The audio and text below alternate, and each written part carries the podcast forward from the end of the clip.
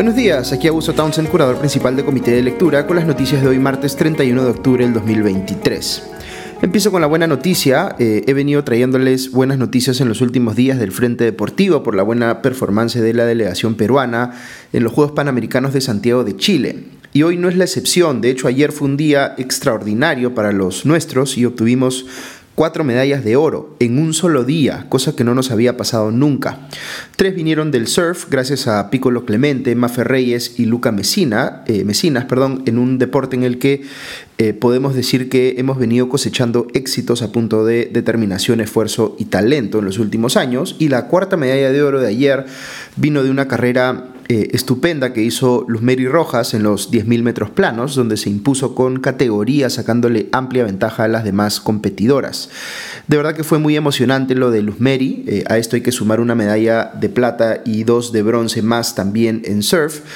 Eh, simplemente para ponernos en contexto, los Juegos Panamericanos de Lima 2019 fueron eh, extraordinarios por varias razones, por la organización, las ceremonias espectaculares de inauguración y clausura, etc. Pero también porque tuvimos una performance deportiva nunca antes vista, con más medallas eh, en esos Juegos que en todas las ediciones anteriores de los Panamericanos sumadas. No sé si vamos a terminar esta vez los Juegos de Chile mejor que los de Lima, tal vez sí, tal vez no, pero desde esos Juegos de Lima ya estamos pues jugando otras ligas. Perú está hoy séptimo en el medallero de los Juegos de Chile, por delante de Chile, Ecuador, Argentina, Venezuela, Uruguay y Bolivia. Y solo es superado en Sudamérica por Brasil y Colombia. De verdad que es una cosa fantástica. Yo pienso que detrás de esto hay historias de logros eh, individuales extraordinarios que responden a eh, un cambio de mentalidad que ha llevado a nuestros deportistas a pensar en grande y saberse capaces de aspirar a lo más alto contra todas las limitaciones y adversidades que enfrentan por el escaso apoyo que les dan institucionalmente. Recordemos que el medallista de oro en maratón Cristian Pacheco nadie lo fue a recibir al aeropuerto cuando regresó de Santiago con su medalla. Y la propia Luz Mary Rojas, nuestra heroína de ayer, ha dicho que, abro comillas, como atleta yo me siento abandonada por las autoridades, cierro comillas, esas autoridades que rápidamente se trepan al tren cuando ven que empiezan a llegar las medallas y quieren tomarse foto o figurar eh, relacionado con esto cuando antes se habían puesto más bien de costado, pues en lugar de respaldar de verdad a nuestros deportistas. En fin, si estos pueden conseguir estas hazañas con ese nivel de abandono, imagínense lo que lograríamos si realmente nos preocupáramos en apoyarlos. Luz Mary Rojas está pidiendo, por ejemplo, algo tan básico como que, le, eh, que renueven las instalaciones deportivas del Colegio de Alto Rendimiento de Huancayo para que pueda entrenar allí. Ok, vamos con las noticias del frente político. Como les había anticipado ayer, el Congreso le aprobó eh, a la presidenta Dino Boluarte que pueda ausentarse del país entre el primero y el eh, cuarto de noviembre para eh, asistir a un foro de la Alianza de las Américas para la Prosperidad Económica y, según tengo entendido, también para que pueda tener una reunión con el presidente estadounidense Joe Biden. 65 congresistas votaron a favor de darle este permiso, mientras que 42 votaron en contra y 5 se abstuvieron. Al agradecerle al Congreso por autorizarle este viaje, Boluarte declaró que, abro comillas, cada vez que uno sale afuera no se va de paseo, cierro comillas, como diciendo pues que estos viajes son de trabajo y que a veces no le queda tiempo ni siquiera para comer.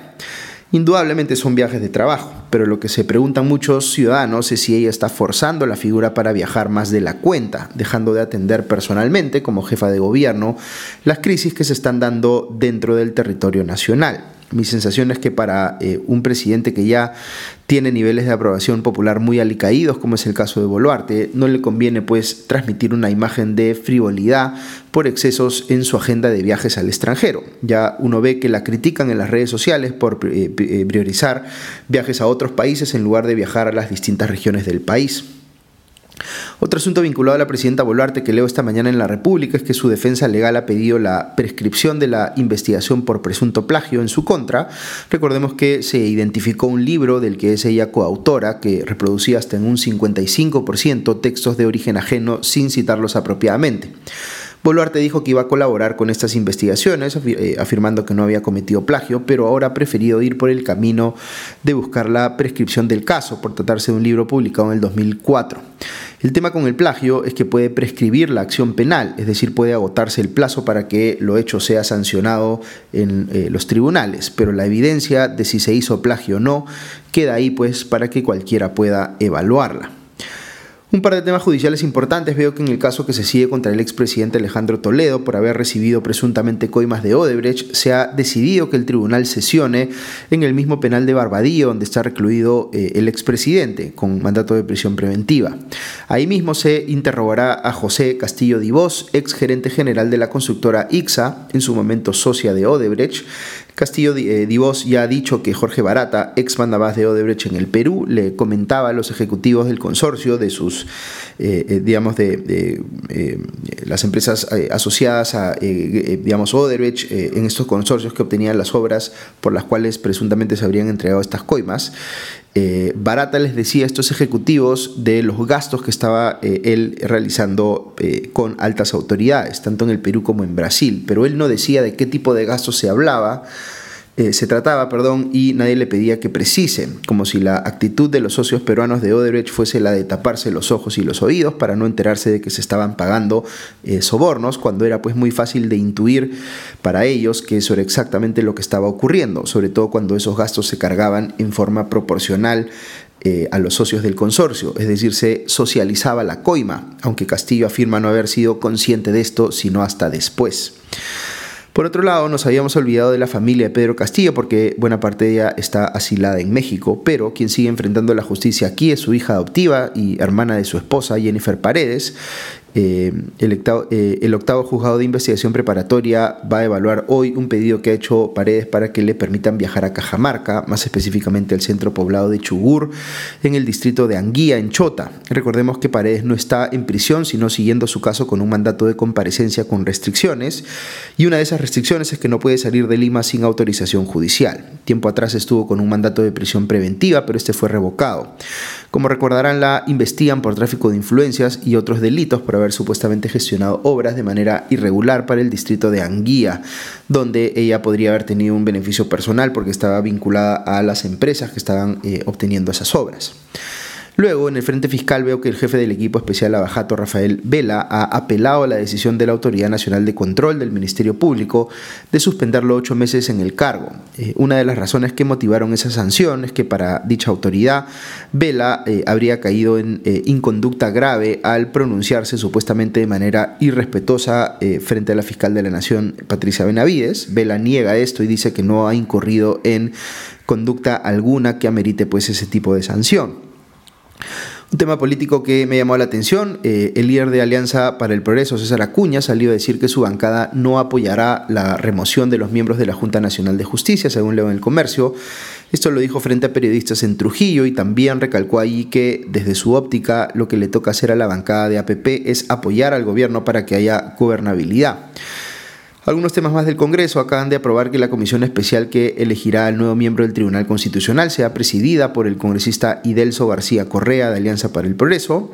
Eh, y luego veo que en la comisión de ética se ha dejado en suspenso la denuncia contra el congresista Guillermo Bermejo de Cambio Democrático por su presunta participación en el caso de los llamados operadores de la reconstrucción. Eh, hubo un primer informe que recomendaba declarar improcedente la denuncia, pero luego eh, se eh, registró un número de votos en abstención mayor al número de votos a favor y eso va a hacer que se tenga que votar de nuevo ese informe. Recordemos que la Fiscalía también investiga a Bermejo por este caso, en el cual uno de sus asesores está en prisión cumpliendo un mandato de prisión preventiva. Ok, hasta aquí las noticias de hoy, pero si quieren escuchar unos minutos más, quisiera comentarles en el espacio de la reflexión del día sobre el hecho de que la Comisión de Educación del Congreso ha puesto en agenda de su sesión de mañana un proyecto de dictamen que busca, entre otras cosas, determinar que si una universidad obtiene el licenciamiento de la SUNEDU eh, una vez, ese licenciamiento dura para siempre. No importa qué haga después la universidad, si mantiene esos mismos estándares que fueron acreditados o no, o si empieza a cumplirlos eh, o a incumplirlos, perdón, eh, sistemáticamente, porque esa licencia no va a vencer nunca, según este dictamen que se está queriendo aprobar. ¿Es esto razonable? Pues antes de darles mi opinión, analicemos un poco la situación. ¿Por qué existe regulado un proceso para licenciamiento de universidades? Pues porque en el rubro de la educación universitaria hay una falla de mercado importante, que es la asimetría de información que existe entre el estudiante y la universidad, porque el primero no puede medir a ciencia cierta la calidad del servicio que va a recibir, sino hasta que sale al mercado laboral y comprueba si la educación que le dieron vale lo que costó o no, eh, y si efectivamente le va a permitir pues, vivir de aquello que estudió o engrosar las filas del subempleo.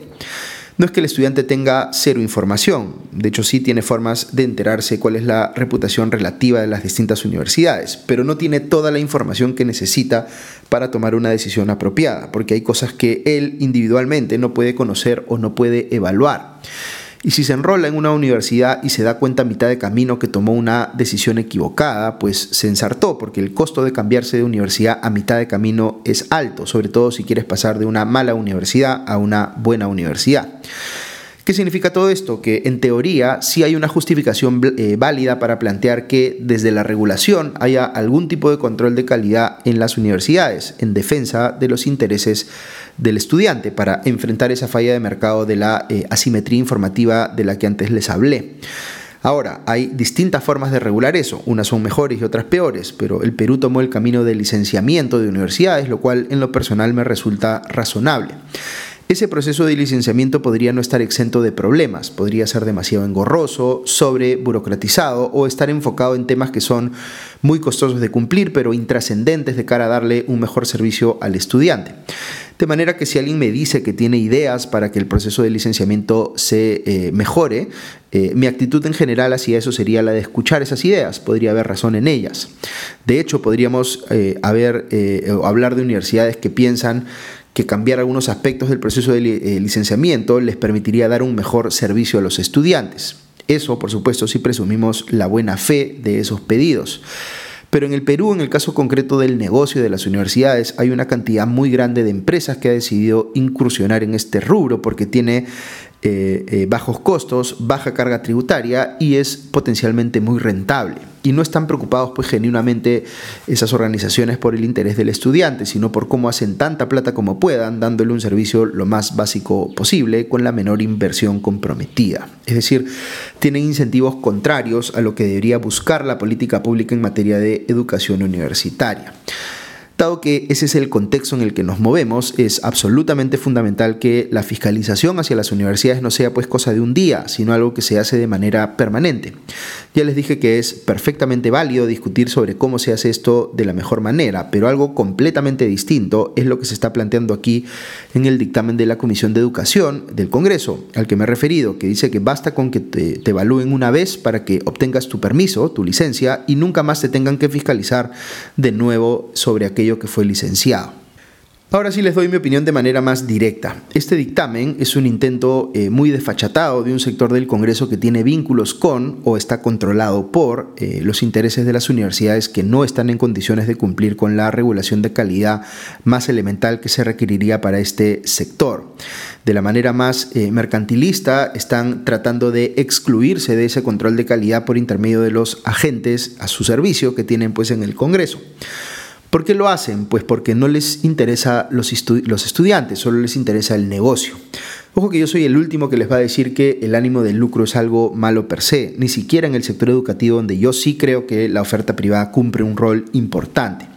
Pero cuando en cualquier negocio, en cualquier mercado, digamos, el ánimo de lucro se desacopla de los intereses del consumidor al que sirve ese mercado, pues ahí sí tenemos un problema en el sistema. Y ese problema se soluciona con buena regulación, lo que entendemos incluso quienes tenemos visiones liberales de la economía. Así que no debemos permitir que las universidades que están impulsando este dictamen se salgan con la suya, porque es muy obvio, desde mi óptica al menos, que no lo están haciendo con el interés del estudiante al centro, sino que lo están haciendo porque les interesa lucrar eh, más a eh, expensas de los intereses de los estudiantes. Y eso es inaceptable. Ok, eso es todo por hoy, que tengan un buen día y ya nos escuchamos pronto. Adiós.